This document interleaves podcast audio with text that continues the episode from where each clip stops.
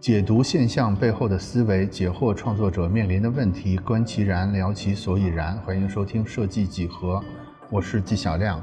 今天我们请到了一位正在宠物用品领域创业的推荐设计师戴成龙，他的站酷用户名叫做大白牙。在之前的对话中呢，我们已经知道了，戴老师呢是一位从普通的设计院校毕业的小镇青年。然后呢，他就一路来到了上海，并且先后和多位得力的合作伙伴一起做了多次的创业。每次呢，我和这种不断切换领域的人聊他们的创业故事，其实我都有一个疑问，就是我们究竟应该怎么样才能找到自己天生的使命是什么？所以今天呢，我和戴成龙、大白牙老师就这个话题进行了一些讨论。下面正式开始今天的。话题，一个人啊，究竟有办法去发现自己究竟想做的那件事是什么？这个问终极的，而且挺聊到这儿了，所以下半场就从这个问题开始吧。后来我回想起来，自己在这个过程中为什么会最终要做这件事情，其实就是自己本来心里就是我刚刚说的有一团火，你自己的过去的这个经历，然后包括你最早的时候的生活的经历，会。慢慢的汇聚成你现在这个样子，你的这种想法，你想要做的那件事。嗯，我之所以最终确定要做宠物，其实首先第一点确实是我早期的时候我在做宠物品牌这件事。我刚踏入社会之后，我做的第一件事情就是接触到宠物这个行业，想要做一个品牌，但是没有做成，这个就让我这种可能这种胜负心、这种欲望有点点燃了，知道吧？我就觉得，嗯，这件事情。得有个结果，就是潜意识里边其实还是蛮在意那个没把人家厂子品牌做好这件事的，就是可能表面上这件事早就过去了，都付笑谈中了，但是潜意识里还是不服气的，其实是吧？嗯，这是第一个原因。我倒不觉得我对不起他或者怎么样，我是觉得自己这一关过不去，知道吧？我不觉得我对不起那个厂长或者说那个厂，因为我当时已经付出很多，我的付出也该我拿那么多工资，嗯，然后。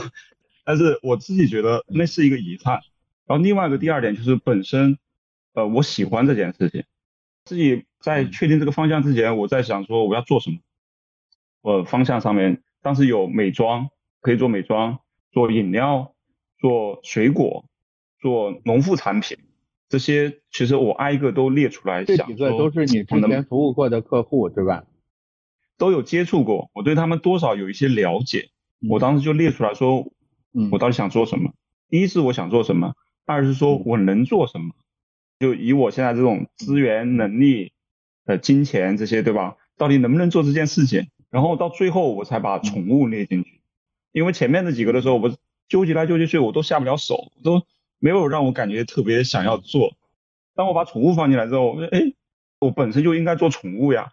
就是我当时开始有这种想法，就是刚才说的美妆、什么饮料、什么农业。都有一点没有办法满足你，就是你没有办法回到刚毕业的那个年轻人面前说，我现在把这个事儿干成了，但是宠物这件事儿就可以，对吧？你可以对，在你自自己的意识里边穿越回去，对着那个年轻的自己说，你看这么多年，哥又杀回来，替你把这个事儿终于办了。对对对对，是不是有这种情怀在里边？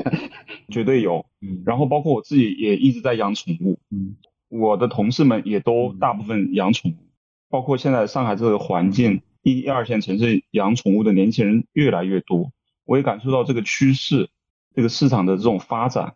这是第三点，就是整个市场在往上升的，整个行业是未来是有希望的，它处于一个增长的阶段。这是我第三点考虑的。第四点就是觉得我自己的这个能力，我的专业可以用进去，我我的设计，我的营销能力，其实跟宠物用品这一块是可以结合的。对，当时宠物其实也涉及到很多品类嘛，比如像吃的东西或者医疗啊这些东西都会有，但是我觉得那些都是我够不着的，我没法去掌控它。比如像好像狗粮、猫粮这些东西，其实对我来讲其实完全不懂。我做它的话，其实只能是没有任何优势，所以当时就觉得宠物用品这一块，它跟设计有关，我可以把控，我可以实现自己的一个专业方面的一个追求。所以我觉得第四点就是说，我的优势能做这件事情，应该是可以做好这件事情，这是第四点。所以当时就确定了选择去做这个方向。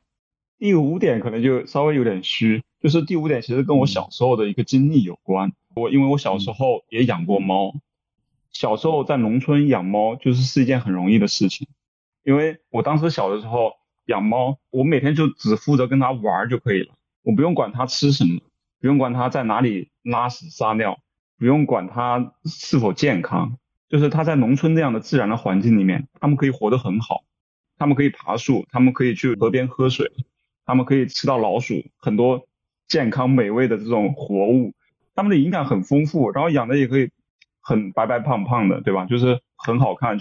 但是我后来自己在上海养猫之后，发现非常非常多的一个痛点，非常非常多让我难受的地方，我就在思考这是为什么。第五点就是说，这个痛点是我自己本身的问题，就是我自己遇到的一个想要解决的问题。对我是觉得。我应该可以去解决这些事情，让养猫这件事情变得更好、更快乐。所以第五点也是我从小养猫到现在养猫这个中间让我感受比较深的东西，我想要解决它，有这样的一个强烈的欲望。感受的啊，是的，嗯，是这样的。就刚才你说这五点，我觉得比较好的解释了你为什么要做一个宠物用品的公司。嗯，但是你别忘了咱们开头那个问题，开头那个。那个大灾问就是，嗯，我们究竟应该怎么去找到？就是换一个人，换另外一个人，他应该怎么去找到他该干的那件事儿是什么呢？我觉得，首先你先得了解自己到底是一个什么样的人，你过去的成长经历是什么样的，你后来做了哪些事情，你在很多关键节点的时候是怎么选择的？比如你当时选了设计这个行业，对吧？你为什么会选择设计？然后你为什么选择那样的一个学校？然后你毕业之后为什么选择这样的一个公司？然后你后续跳槽又是因为什么？然后你在这个过程中职业经历的过程中，你到底学到了什么东西？你现在的最大的一个优势是什么？你对哪些方面非常的有兴趣？你看到某些事情，或者说你做那件事情的时候，什么事情可以让你特别的兴奋？我之前有时候跟家里边的晚辈，比如说在聊这种话题，他们问我应该怎么去做一个职业规划的时候，我也会说类似的话。但是，怎么说呢？我是被噎过的。他们是怎么噎我的啊？他说，嗯，对什么都不感兴趣，我就是喜欢玩游戏，然后喜欢睡觉，什么爱好都没有。我认为我什么事儿都干不明白，嗯，就是吃啥啥没够，干啥啥不行。当然，他是因为是我家族的晚辈，所以他。有开玩笑的成分在里边，但是我觉得，嗯，我们也不排除说有相当一部分人，他确实是这样的，就是怎么说呢？他可能真的从初中就开始浑浑噩噩了，都不是说他是工作很多年之后被社畜啊驯化成浑浑噩噩，他是从小就浑浑噩噩了。那这种情况下怎么办呢？就是或者我们有什么更实用一点的技巧？比如说，比如说我是不是把每天的时间、每个小时我在干什么都记在一张表上？第一个礼拜，然后我用这种数据统计的看一看我在哪个事儿上花的时间更多，或者是我翻一下我抖音看看看看是个什么样的人，有没有这种相对客观一点的手段来说这个事儿？因为我们只是在前面说这种你要去想自己喜欢什么，你要想自己擅长什么，就有点流于鸡汤的感觉，有没有实用一点的？有，这还真有。我之前听过林清轩的创始人的一个播客采访。林清轩是一个重要的一个药妆的护肤品牌，他当时其实也有过这样的纠结，因为他第一份工作是在医药公司，在医药公司后来待不下去之后，他就在想说，我接下来该怎么办？他当时去报了一个这种培训班，这个培训班他也不知道上了什么。这个培训班毕业之后呢，最后一天他们有一个题目。老师给每个人布置了一个题目，给他们一张纸，每人给张纸，你花一个小时时间在个纸上面写你想做的事情，你的欲望是什么？就你随便写，他们可能写了一整页的纸，把你觉得自己能做的或者想要得到的东西，所有你觉得有兴趣的东西写在那张纸上面。写完之后能不能实现，先放在后面，先看你。对对对，你先不用想，你什么都不用想，你就觉得那件事情可能我有点兴趣，或者说跟我的生活有一些关联性，你就把它写下来。嗯。最后你慢慢的去筛选，你看你看到哪个词让你更心动，哪件事情让你觉得这件事情它很有意义，你想去做。像林清轩的创始人，他最后看到了一个词是环保，就是绿色地球。你是不是觉得很奇怪？但是他当时觉得这有浓厚的软文的味道。我不知道啊，但是我其实我在确定我这个方向之前，我确实也是一件一件事情，把我想做的事情把它写在纸上面。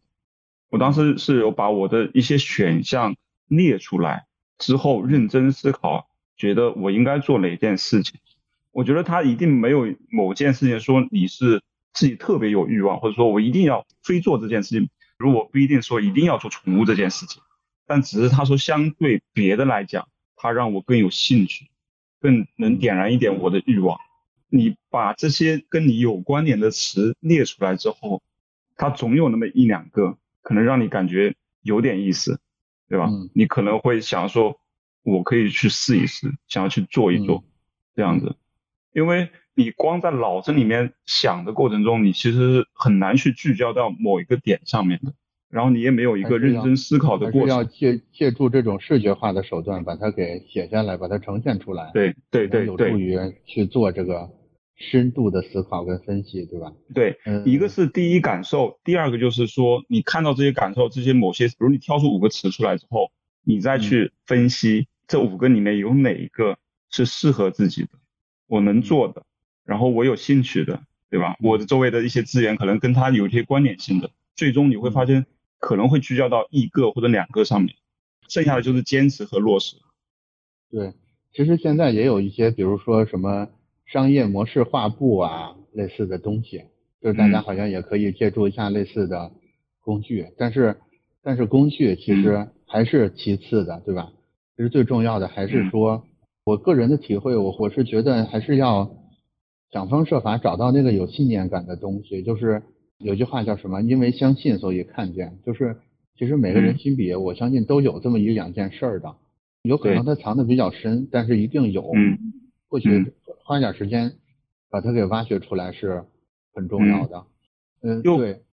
就比如你的家人或者你的亲戚跟你开玩笑说你喜欢什么，你可能也说不出来什么，但只是说你可能当时没想清楚自己要说那件事情，或者说。你说出来你会觉得好笑，或者别人可能不认可，但其实，在你的潜意识里面有那件事情，你只是不敢说出来，或者说觉得我都做不到，我说出来不是更丢人吗？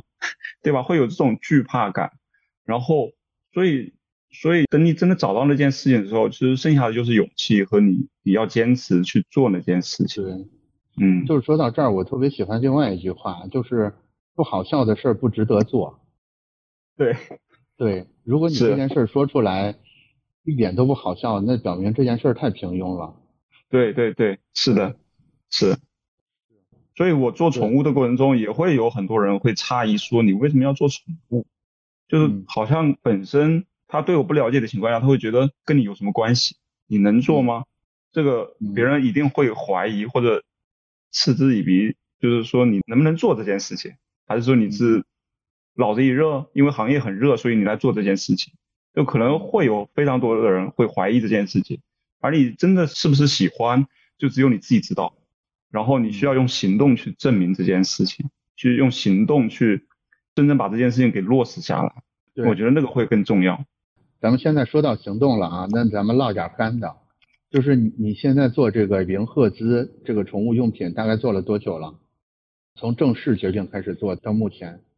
嗯，我正式确定的方向开始做是从二零二零年九月份，就是确定的方向，然后开始研发设计，然后当时也开始找人帮我做，因为我当时一个人我啥也做不了，其实你一个人能做的事情是很有限的，那那时候我就要找产品设计师，找品牌设计师，对吧？就是各方面的，我要招兵买马，需要组建一个团队。而在我确定要做这件事之前，其实花了大概一年半的时间去研究市场和调研用户。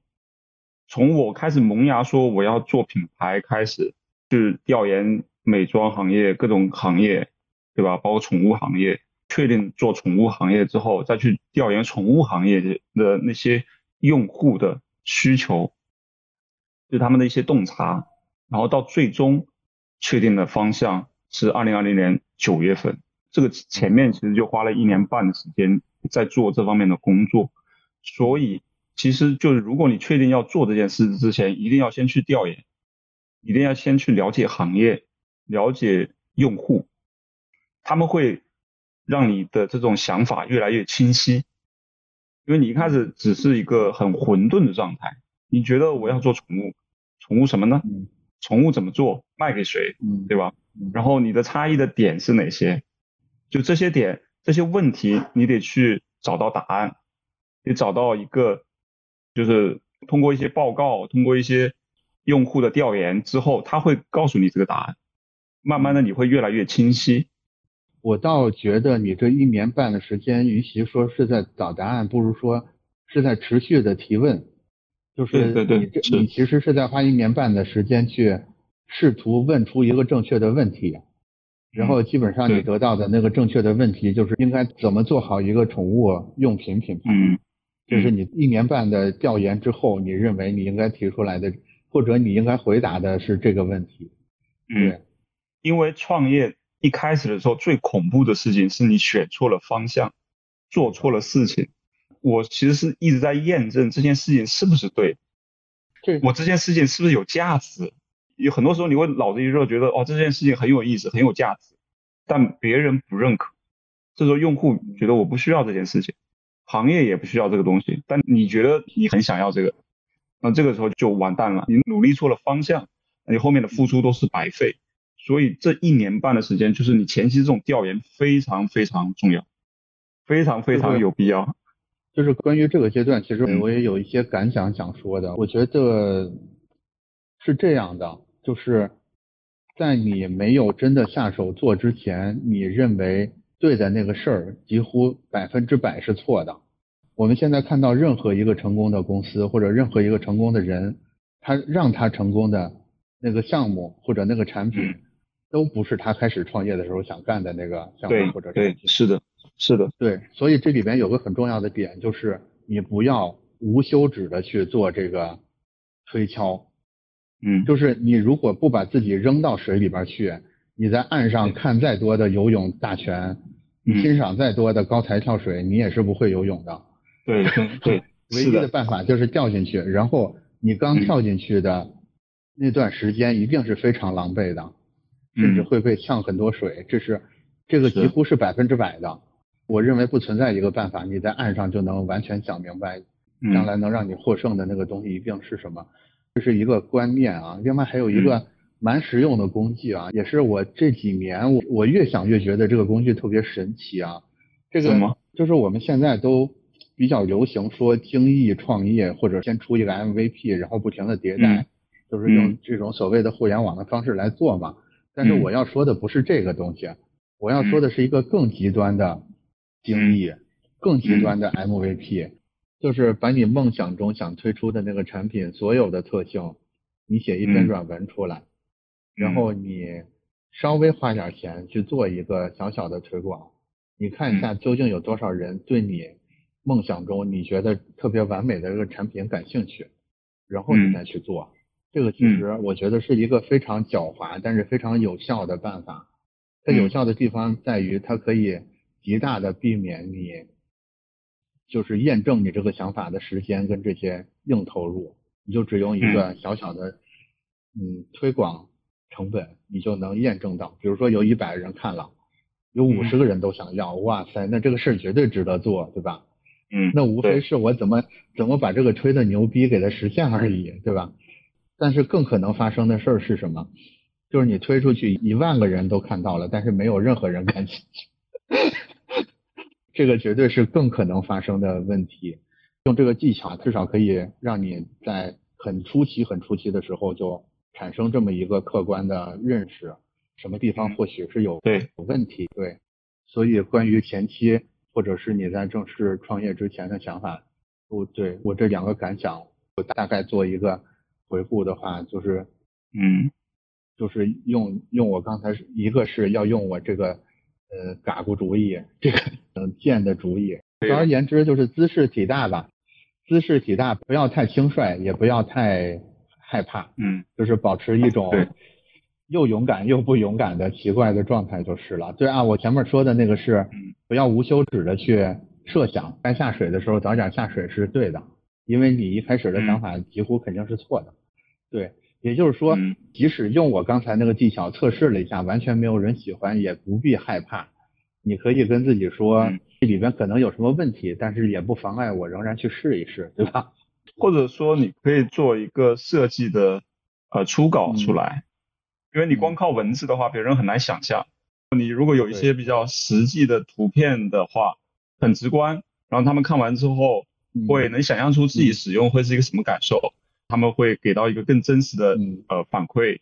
我当时其实就是把我们的那个设计初稿设计完之后，我就挨个去当面的给他们看，看完之后看他们有什么意见和想法或者需求，再拿回去做调整，循环往复了很多稿。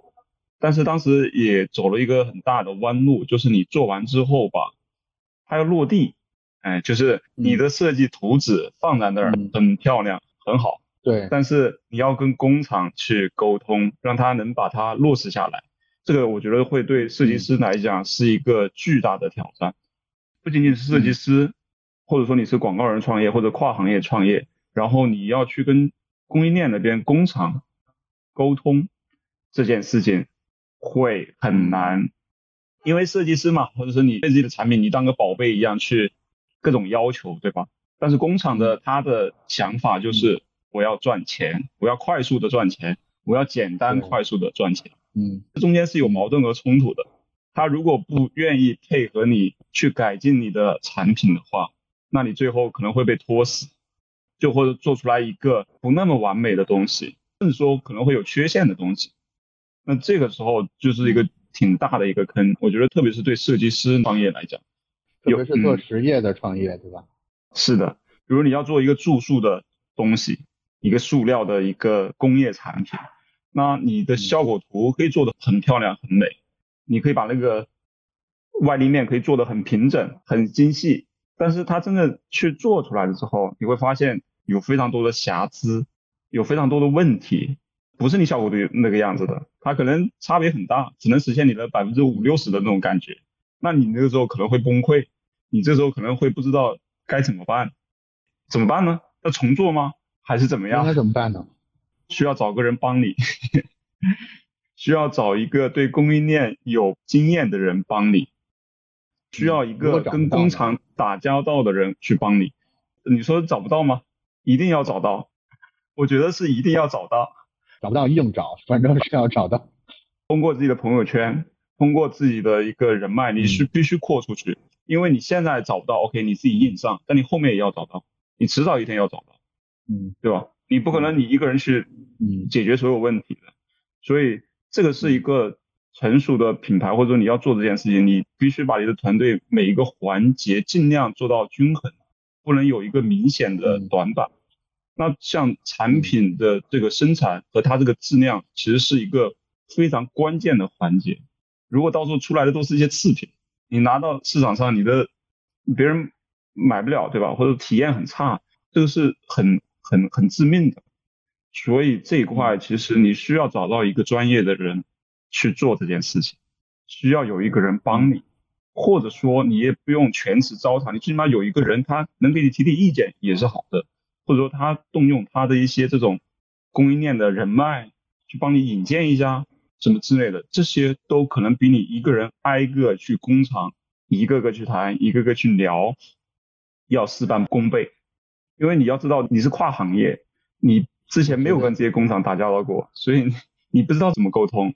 嗯，我觉得这个可能就是我们刚才说的那种，你必须得下水气儿了，就是不需要什么泳镜、什么救生圈之类的，但是你下水，很快你就会意识到这个东西非要它不可，对，你在岸上是猜不出来的。我所以这个时候我觉得一定要把自己的姿势放低一点，就因为我们之前嗯我们服务甲方的时候，我们是乙方对吧？设计师，很多时候乙甲方都是很强势的，哎，我要你让你怎么改，你就给我怎么改，对吧？然后我要什么样，你就给我做什么样。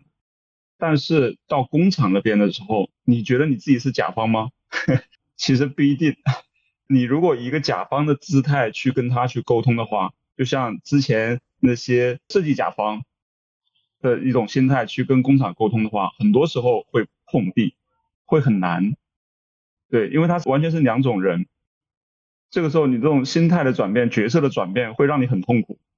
所以这时候真的就是一定要找到对的人。嗯。所以为什么设计师这么倒霉呢？就是我们当乙方的时候欺负我们。我们当甲方的时候，乙方欺负我们，这个我觉得那没办法，就是我觉得谁在乎吧？你告诉我谁更在乎这件事情？嗯，你做乙方的时候，你是不是对自己的设计作品很在乎？然后你要去具体落实这件事情，那你这个时候你没办法，你得听他的嘛，对吧？你就是因为你是要做那件事情的人，做产品的时候，你去跟工厂沟通的时候，你那个东西又是你的孩子。你只能就是想办法，我要达到目的。那这个时候，你如果硬碰硬的话，那他可以不帮你做的，因为特别是你一开始刚开始的时候，你还很弱小，你的订单量很少，对工厂来讲九牛一毛，嗯，完了他还要麻烦这么多事情帮你去做，那这个对他来讲不影响。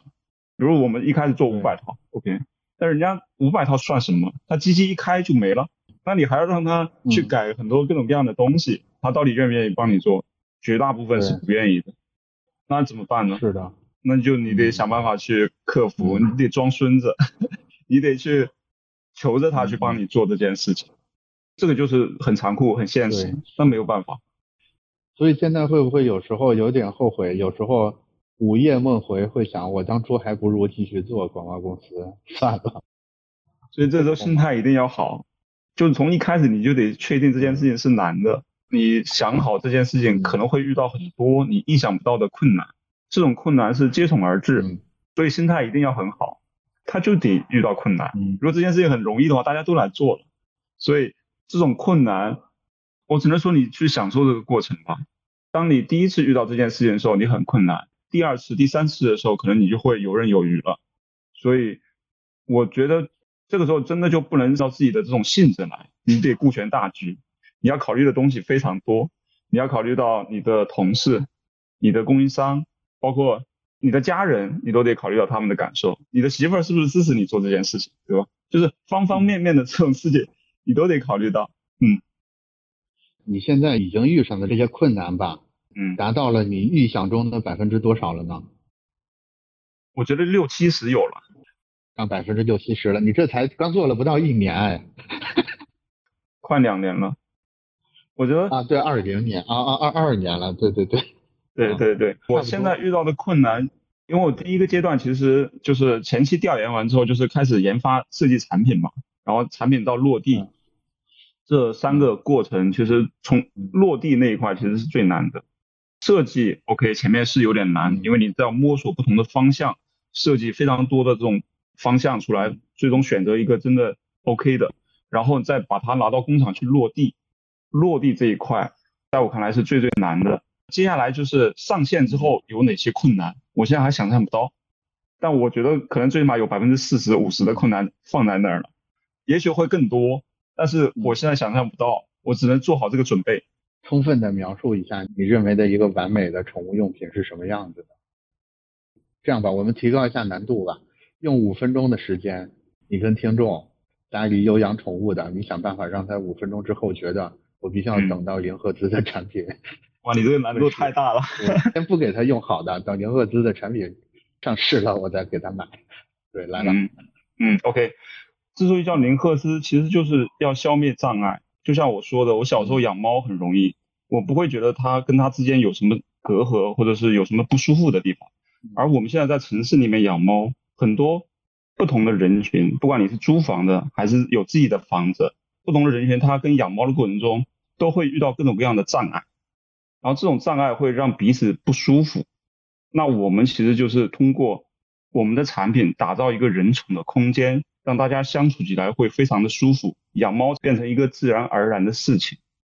具体来讲，就是解决你家里的空间问题。我们会打造一个人宠空间，然后这个空间可以让你和猫之间可以互相融入，你可以在这里面自由的配置这个空间，对，它里面满足了猫啊人的各种功能的需求。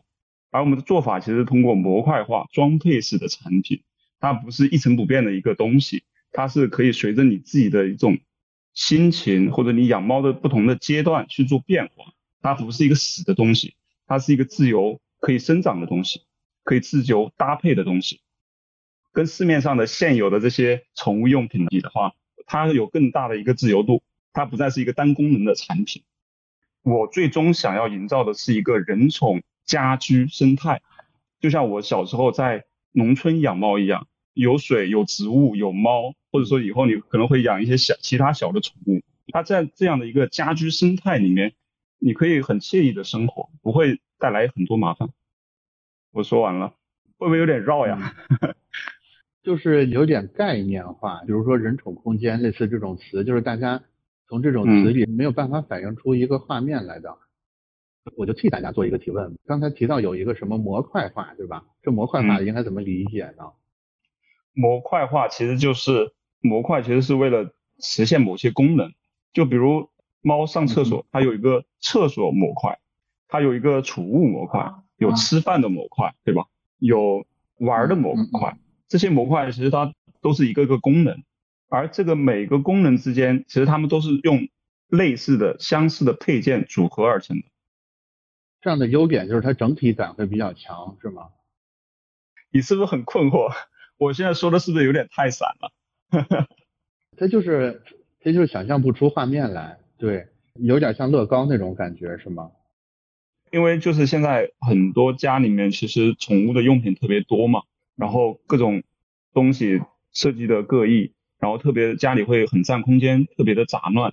那这个时候其实我们就是通过模块化的产品。对，能实现这种空间的一个管理，所以每个模块之间可以产生叠加链接，它可以让你家里面的空间可以有效的利用起来，然后同时又能满足猫的各种功能的需求。我大概能明白，也就是说，其实你们的目标是让这些宠物用品放在家里的时候，不像目前这么突兀，因为现在有一个问题就是，大家买很多的宠物用品，但是这些用品。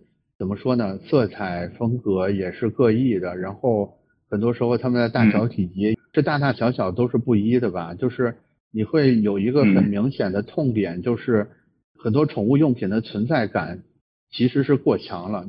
就是它的，我觉得农村这个比喻特别好啊。那棵树，那条小溪，它不是为了养猫而存在的，是没有猫在那水的时候，没有爬的时候，它也是一个很舒服的自然的景观。它也在起着很多其他的作用，但是与此同时呢，它又是对猫来说非常自然的一个用品，它就很自然的走到那儿去喝水，然后高兴的时候去爬一爬那棵树。你是不是想大概呃营造这么一种感觉？就是很多人除了宠物用品之外，也有很多其他看起来跟原有的家居环境更适配的一种状态。我说的好像也挺抽象的，这个东西不可能真的得，你真的看到了才能感受到。面前我们，尤其我们做设计的人，我们是用眼睛思考的，就是就是一看啊，就是喜欢，一看哎就是不喜欢。对，你说这些都没有用，我们天天帮客户就是编这些词儿的，你你这些词儿哪都不行。然后可能可能更接近于是这样的。我觉得这件事情它没法一蹴而就吧，嗯。我刚才补充一下，就是我说这件事情它不是一下子可以呈现在你的面前的，就是你要打造一个自然家居生态。其实我们现在做的是一个基础的工作，一个最就相当于一个房子正在搭地基，就是在做一个最基础的空间的一个模块。那后续它的功能，包括它的这种生态的加入，其实需要很长时间去慢慢的我们去添加它。我的一个做产品的理念是说，我不会只给你一个东西，就那件东西就是放在那儿，它只有那么一个功能，而是我希望它是能生长的，它是能随着你自己的一个心态或者你的一个需求去变化，它永远不是一个死的东西。而这个东西，包括我们后续出各种各样的配件，其实就是让你能满足你自己的一个需求。所以它是慢慢积累的一个过程。我们是一个积累可以积累的一个产品的一个生态，而不是一个单个的一个产品，还是很抽象啊。但 是但是我觉得等我们以后慢慢呈现出来，大家会很理或者说嗯，或者说这个用品快递到你家的时候，其实整件开始，它只是一个开始，说结束了，而是产品使用刚刚开始。啊，对对，这是一个非常，那我们就接下来看你怎么具体怎么落地了。我想问一下啊，就是因为我自己对站库其实很有兴趣，对吧？就是也用了十几年了，然后也其实也很有情怀。其实就是虽然现在登录了其实不是很多了，有时候看了也不是很多了，但是当我遇到问题的时候，其实还会上去找答案，或者说比如有时候我需要有一些设计师帮我的时候，我可能就去站库里面去。找这些这样的，然后我这里想问，就是未来站库有一个什么长远的规划？我觉得跟你描绘的这个银赫兹的未来其实是有异曲同工之妙的，就是就是还是就是发作品是一切的开始吧。希望把发作品这个事儿变成一系列奇妙的机会的一个一个启动器。其实咱们今天在聊的过程里边有个很重要的点，咱们给聊漏了，就是。前天的时候，咱们聊的时候，其实提到中间有一点，我觉得其实蛮重要的，就是你提到说你现在做这个宠物用品的时候，你有专门去联系到你当初刚毕业去那个厂子里边的一位领导，宠物用品的专家吧？对，对，领导。然后有十多年没有联系，但是你发了一个邮件，这个专家就仍然是很快的，就你们就达成了一个很深度的合作。这个点听起来是个挺小的事儿，但是我觉得这里边似乎是包含着某一些蛮重要的东西。这个东西是什么？我是觉得就是从你整个职业发展的经历走过来，包括这个专家为什么愿意在十多年没有联系的情况下还是愿意帮你，包括设计的那个老板为什么他在二次创业的时候就只拉了你一个人出来要干这个事儿，包括你后面做广告公司。的那个合伙人为什么就选择你？我是觉得很重要的一点是，你的水平不重要，但是你要给所有人传递出来，传达一个重要的信号，就是我是很靠谱的，我是很踏实、很努力的人。我觉得这个信息是非常关键的，这个可能也是，尤其是年轻的设计师来说，唯一可以使用的一个杠杆就是这个东西，就是具象化的说，就是你那个。宠物用品工厂的那位前领导，他愿意帮你。我相信他愿意帮你的原因，一定不是他也觉得你现在多么多么厉害了，或者银赫兹是一个多大多大的生意了，因为他毕竟也刚开始。他愿意帮你，肯定是他基于之前那一两年跟刚毕业的年轻的你的那段相处的过程里边，他会觉得说这个人还是值得帮助的，对吧？嗯。用我们。用我们这个话说叫救急不救穷，对吧？嗯，就是至少是一个有潜力的、值得帮助的一个人。嗯，我觉得这个可能是一个很重要的点。就是，与其你很着急的说我要找到贵人，你不如先广泛的将所有人都释放出我是个靠谱的人这么一个信号。是是，我的这位领导其实他对我的一个最大的帮助就是我刚才说的供应链的问题，就是我找工厂的时候。是他帮我找到了一个他多年合作的工厂，他就是你找到的那个供应链，他就是你的圈圈，对吧？对，所以你知道吗？就是他是专业的，他做了二，你觉得他会比我厉害很多，就是帮我可以挡掉非常多的问题，然后这个工厂也会愿意我一搞一搞的帮我去调整、去修改这个住宿的用品。OK，然后我觉得之所以能吸引到他们，第一点就是说。就是我之前说的，你要态度很好，你确定你要认真做这件事情。那如果你要认真做这件事情，很多人会愿意帮你，然后你也明确你的方向。对。然后第二点就是说，嗯，你得真诚，你不要企图去欺骗别人。你说的那句话，它是真的。你像我这领导，你说人家工作这么多年了，你如果骗他，你觉得他能看得出来吗？他肯定能看得出来。首先你必须真诚，而且你从一开始你就得真诚。就是我跟他共事的时候，我觉得我是一个真诚的人，然后他交给我的任务，或者说我跟他交流没有假话，那他可能在职场，他之前在一些这种跨国公司啊什么的，什么样的人都见过，那可能真诚的人没那么多，嗯，或者说很少能遇到真诚的人，你一开始你没有任何优势的情况下，你连真诚都做不到，那怎么能赢取别人的信任呢？嗯，所以我觉得真诚对，是的，是一件 很重要的事情。真正你说能做到，其实也容易，但是很多人可能就不愿意去做，嗯或者说觉得自己很聪明，嗯所以我可以骗一骗或者怎么样，得到自己想要的东西。对我来讲，我觉得没必要。第三点的话，我觉得就是要换位思考，能站在别人的角度去考虑问题，你能感同身受嗯这件事情很重要。就比如我那位领导，嗯他之前的一些经历，包括他当时跟我合作的过程中，他可能也遇到很多困难，对吧？或者一些不理解，嗯你能不能理解？嗯你能不能感受到他的一些困苦，或者他的这种经历给他带来的这种心态上的这种变化？你是不是能感同身受？你能不能给他尊敬？就如果你是要跟一个比你自己岁数或者经验更丰富的人合作的话，你必须给他最大的尊敬，这种尊敬也是必须真诚的。你觉得好像，他岁数比你大什么的，想法很古板啊或者什么的，你就觉得他没有价值。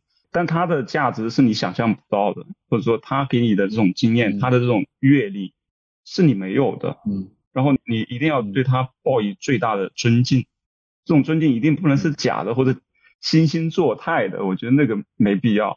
所以你必须给他足够的尊敬，就包括我的那些老板或者是之前的合伙人也是一样，你必须尊敬他们。我觉得这一点是很重要的，态度真诚加尊敬，就是感同身受。我觉得大部分人都会想要愿意跟你合作，愿意帮助你，这个也是我农村出来，我觉得给我的最大的一个宝贵的财富吧，能保持这样的一个特质。对，这样子的话，我在创业做品牌、做产品的过程中，其实也会要保证这样的一个态度，的产品要认真做，嗯然后你对你的用户要足够的真诚和尊敬，同时能感同身受他们到底想要什么。我觉得这个是你做任何事情的一个最基础，能成功的一个原因吧。至于我的这种天赋、能力啊什么这些，我觉得是另外一方面。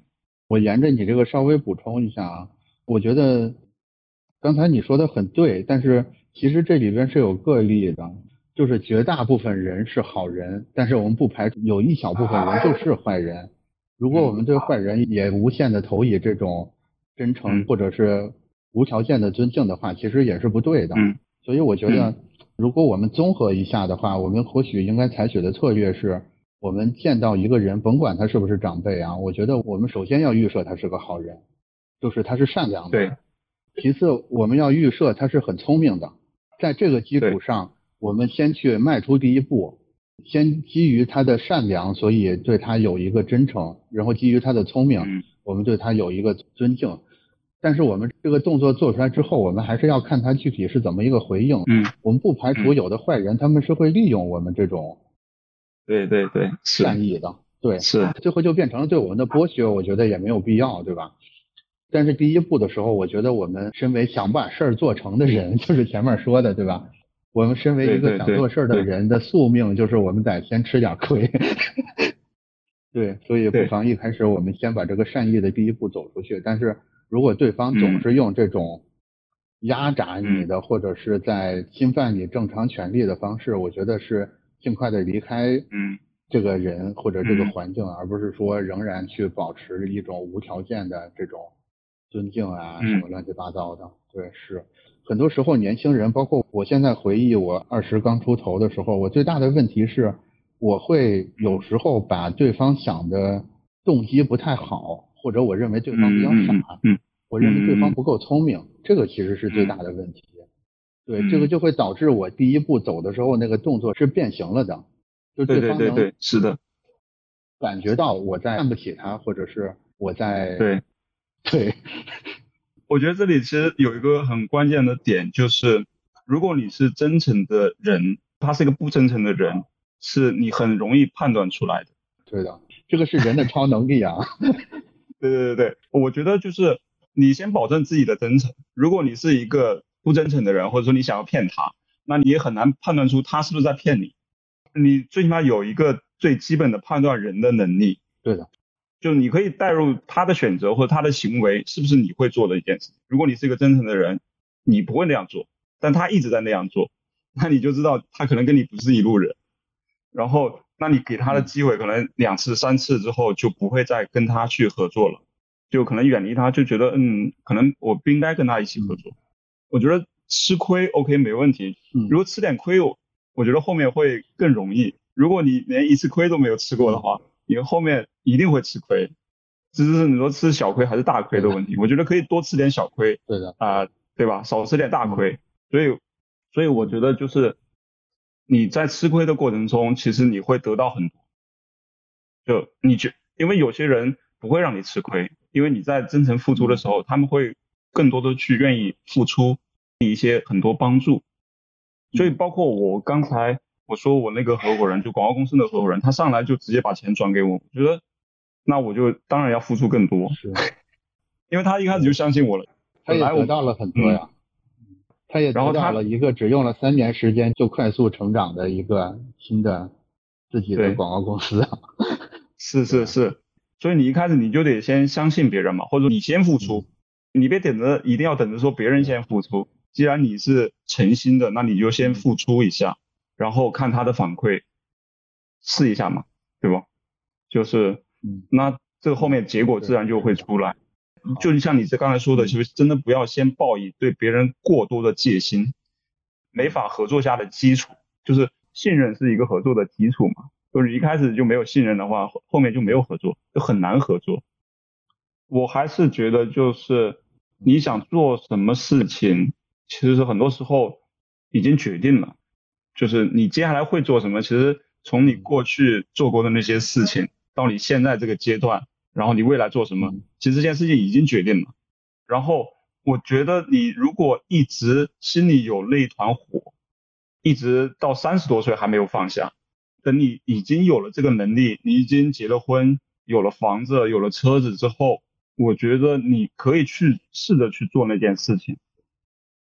在做之前做好准备，就准备可能会失败，可能会把这个钱亏掉。我就说，就这团火你得去做，因为其实很年轻的时候都想说，呃，有理想有抱负，对吧？然后因为一些现实的问题，就把那团火给灭掉了。但当你又再次有了这样的条件之后，我觉得还是要去追求那团火，追求你真正能为这个社会带来的一些价值。嗯，这就是我想说的。那我最后也来一个，也是你刚才你说的时候，我突然。就是如果你现在做的这件事儿是你本身，或者是你命中注定该做的那件事儿，你会每分每秒都能感觉到有能量在注入你的身体里边，你就是会知道这是一个感。第二个感想，也就是在整个职业或者是创业的阶段里，反复能得到这种贵人的相助吧。我觉得可以归纳成赤子之心可以换来贵人相助。对对对，我觉得是。刚才的讨论里边呢，我们很意外的收获到了一个捕捉我们人生使命的工具，然后呢，我们还得到了一个怎么把梦想落地的亲身示范的事例。同时呢，我们也借助戴老师的视角，我们体验了一把在实业创业中会遇到哪些意想不到的困难。零赫兹呢，目前只推出了一个猫砂铲，更多的产品还没有面世。希望在将来的某一天，我们可以看到。我们家的猫主子们用上了零赫兹的这些贴心的产品，那我们今天的话题就到这里，大家有什么想聊的，可以在评论区里发表出来，我们下期继续聊。